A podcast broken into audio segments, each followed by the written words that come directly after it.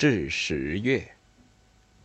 十月杂志创刊三周年，编辑同志来上海组稿，说是长短不论，我答应试试。我想谈谈关于编辑的一些事情。可是近大半年，我的身体一直不好，感情激动起来，连写字也困难。看来文章是写不成的了，那就随便谈点感想吧。我一直被认为是作家。但我也搞过较长时间的编辑工作，自以为两方面的甘苦都懂得一点。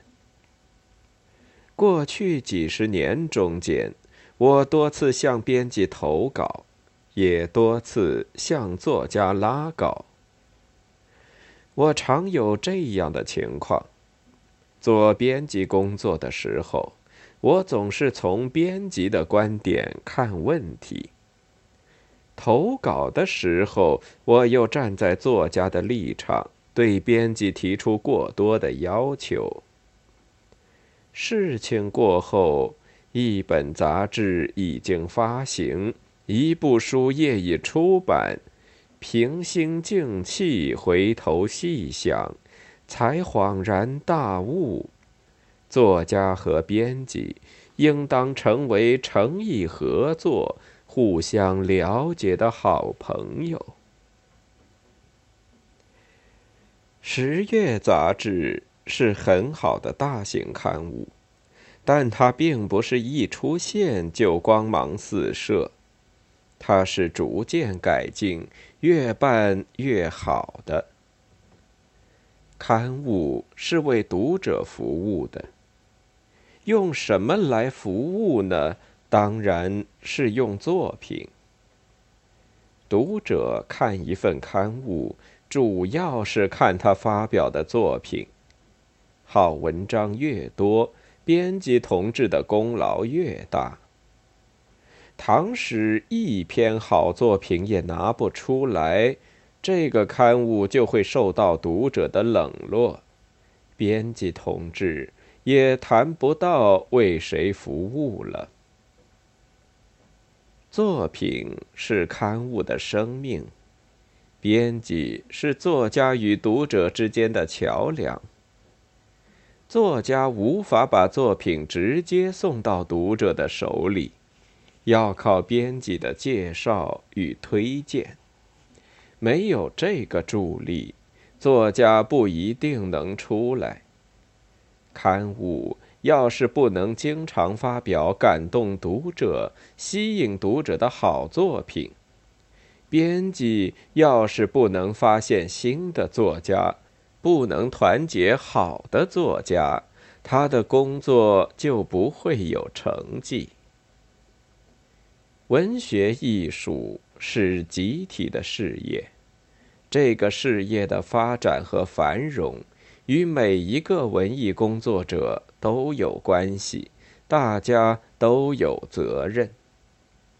大家都在从事一种共同的有益的工作，不能说谁比谁高。我觉得这样的说法倒符合实际。我想起一件事情，大概在一九六二年吧。上海一位出版局的负责人写了一篇文章，替编辑同志们讲了几句话。他是一个大知识分子，也知道一点编辑工作的情况。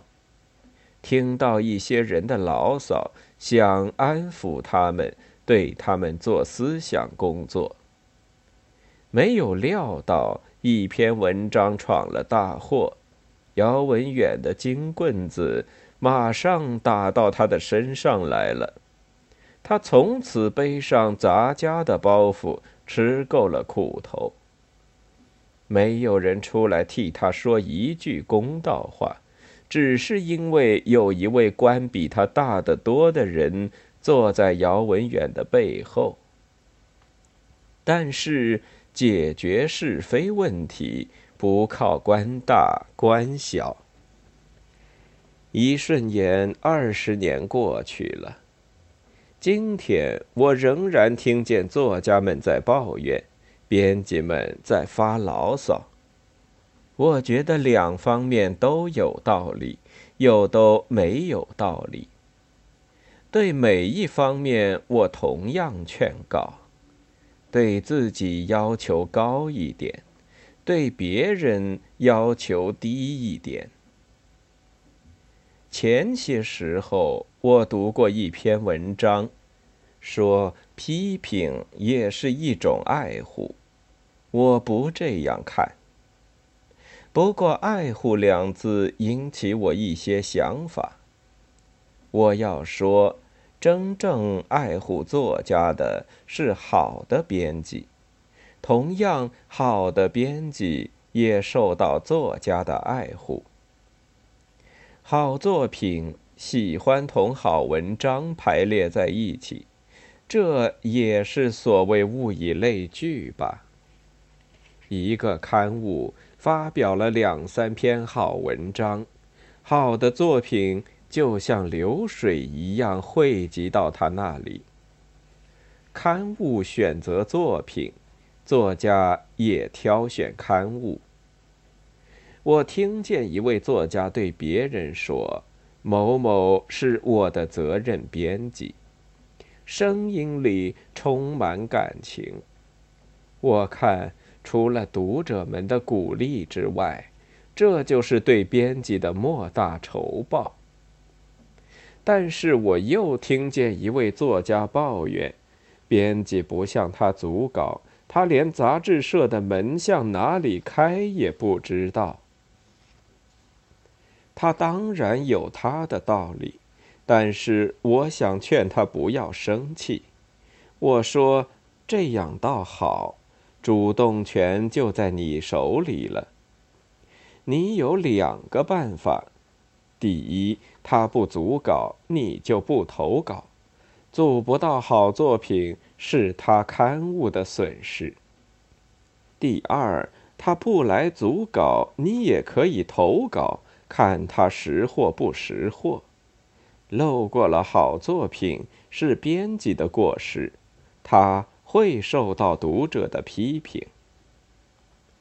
拿我自己来说，我的作品在《小说月报》上发表过好些篇，可是《小说月报》编辑部的大门我一次也不曾进去过。正因为我不管这些。才有时间多写作品。我从来不管谁来约稿，谁不约稿，经常考虑的倒是在什么刊物上发表比较好。当然，别人用不用我的稿子，并不能由我自己决定。我也只是写稿、投稿。作家嘛。时间应当花在写作上。我还听见有人批评编辑偏心，说他们重名气轻质量。这已经是几十年的老话了，不能说别人就没有缺点，但我们更应该相信读者，不要以为读者对当前生活一无所知。对作品毫无欣赏力和判断力。我看一部作品的最高裁判员还是读者。古今中外的文学名著是靠谁保留下来的呢？还不是读者？也只能靠读者。编辑不可能跟读者对着干。硬要编一本没有人要看的刊物，刊物没有人看，一定办不下去，编辑也得改行，让两方面都来经受时间的考验吧，都来经受读者的考验吧。我还想谈一点个人的经验和个人的感情。我在一些不同的场合讲过我怎样走上文学的道路，在这里，我只想表示我对叶圣陶同志的感激之情。他是很好的作家和教育家，但我是把他当作很好的编辑而感谢的。我写了长篇小说，缺乏自信，不敢投稿。从法国寄给在上海开明书店工作的朋友，托他代印几百册。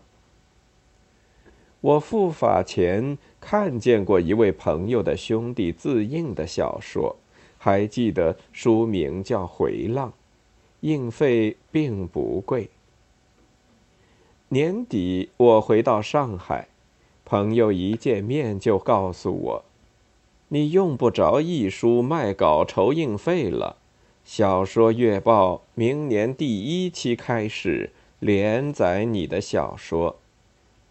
原来当时月报的代理主编叶圣老经常去开明书店，他在我的朋友那里看到我寄去的原稿，认为可以发表，就拿去推荐给读者。倘使叶圣老不曾发现我的作品，我可能不会走上文学的道路，做不了作家，也很有可能我早已在贫困中死亡。作为编辑，他发表了不少新作者的处女作，鼓励新人怀着勇气和信心进入文坛。编辑的成绩不在于发表名人的作品，而在于发现新的作家，推荐新的创作。我感激叶圣老，因为他给我指出了一条宽广的路。他始终是一位不声不响的向导。我从来没有把写作当作成名成家的道路。作家不过是一种职业，一个工作岗位。作家不是一种资格，不是一种地位，不是一种官衔。我重视、热爱这个职业、这个岗位，因为我可以用我的笔战斗，通过种种考验，为读者、为人民服务。我做梦也没有想到，作家会是社会名流，或者太平绅士，或万应膏药。我绝不相信，作家可以脱离作品而单独存在，可以用题字、用名字、用讲话代替自己的文章。我常常静夜深思。难道我当初拿笔写作，就是为了大写苦学自学的经验谈，引导青年如何青云直上，充当各种活动、各种场面的装饰品吗？难道我所有辛勤的劳动，都是为了个人的名利？我一切热情的语言都是欺骗读者的谎话。有时我的思想似乎进入了迷宫，落到了痛苦的深渊，束手无策，不知道怎样救出自己。忽然，我的眼前出现了一位老人的笑颜，我心安了。五十年来。他的眼睛一直在注视我，真是一位难得的好编辑。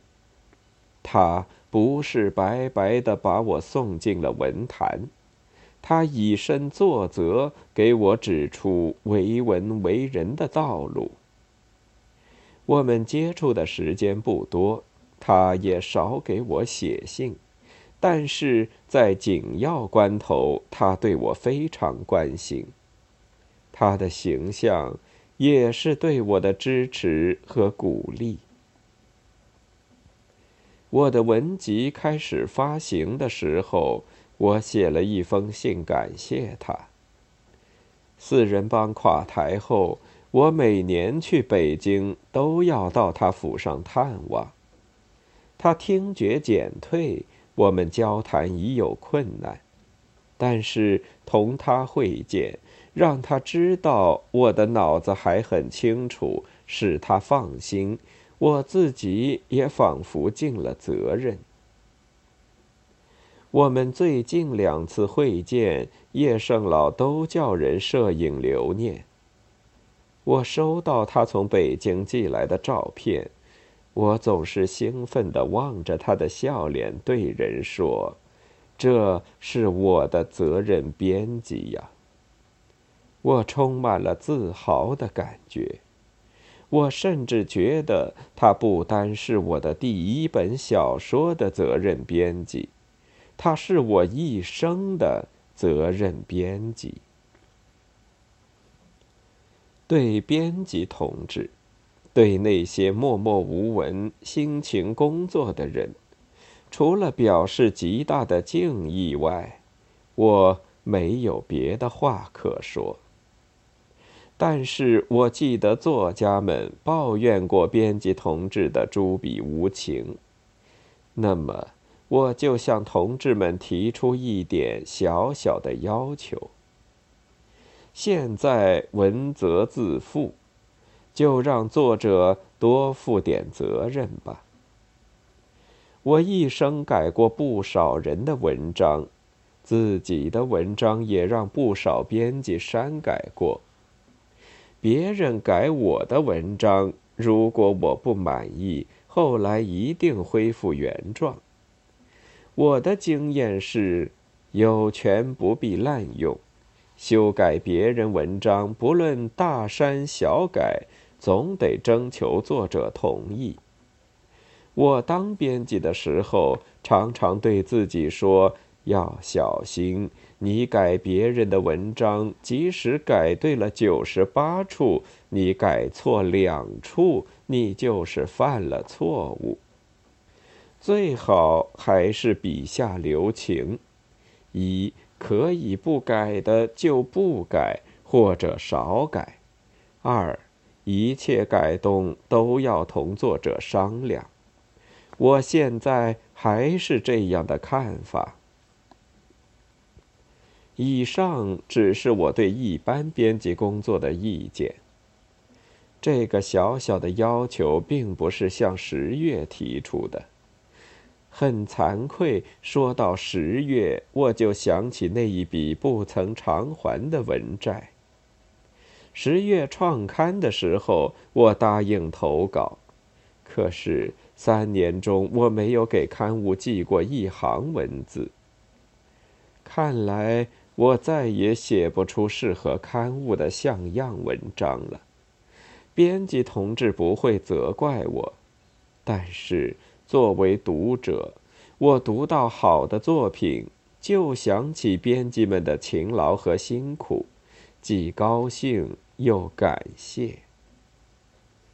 刊物在发展，在前进。读者的眼光永远注视着你们前进的脚步。奋勇直前吧，亲爱的朋友们。七月二十五日。